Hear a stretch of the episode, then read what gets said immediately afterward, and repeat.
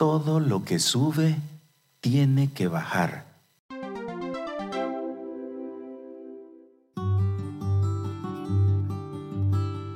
Evangelio según San Lucas, capítulo 18, versículo 11 al 14. El fariseo erguido oraba así en su interior. Oh, Dios, te doy gracias porque no soy como los demás hombres, ladrones, injustos, adúlteros, ni tampoco como ese publicano. Ayuno dos veces por semana y pago el diezmo de todo lo que tengo. El publicano, en cambio, quedándose atrás, no se atrevía ni a levantar los ojos al cielo, sino que se golpeaba el pecho diciendo, Oh, Dios, ten compasión de este pecador. Os digo que éste bajó a su casa justificado, y aquel no. Porque todo el que se enaltece será humillado, y el que se humilla será enaltecido. Palabra del Señor. Gloria y honor a ti, Señor Jesús. El Rincón de la Palabra.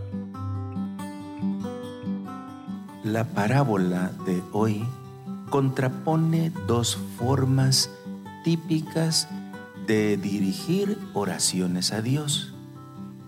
En primer lugar, la oración humilde, que viene del corazón, como aquella del publicano, la cual justifica y santifica. Y por otro lado, la oración del soberbio, como la del fariseo.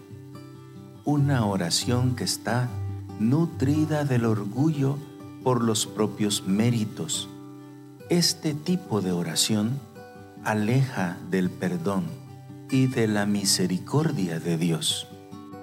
Nadie puede presentarse delante de Dios con una actitud agrandada, jactándose de los propios méritos, como que si fuera posible impresionar a Dios, como que si fuera posible apantallar a Dios, como que si fuera posible deslumbrar a Dios. La oración del soberbio, del agrandado, se centra únicamente en las cosas buenas, entre comillas, o atributos buenos que él cree tener.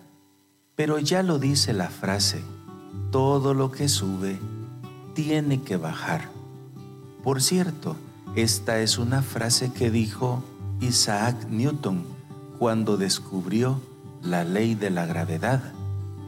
Pero es muy buena para aplicarla hoy en nuestra reflexión a aquellos corazones que delante de Dios quieren jactarse, humillan a los demás y se creen mejor que otros, que en su oración balbucean incoherencias y se dan aires de superioridad cuando en realidad son dignos de lástima.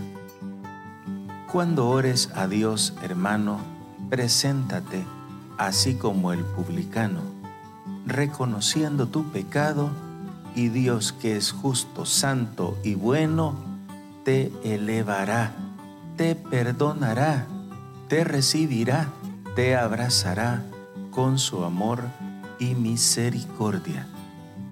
Paz y bien.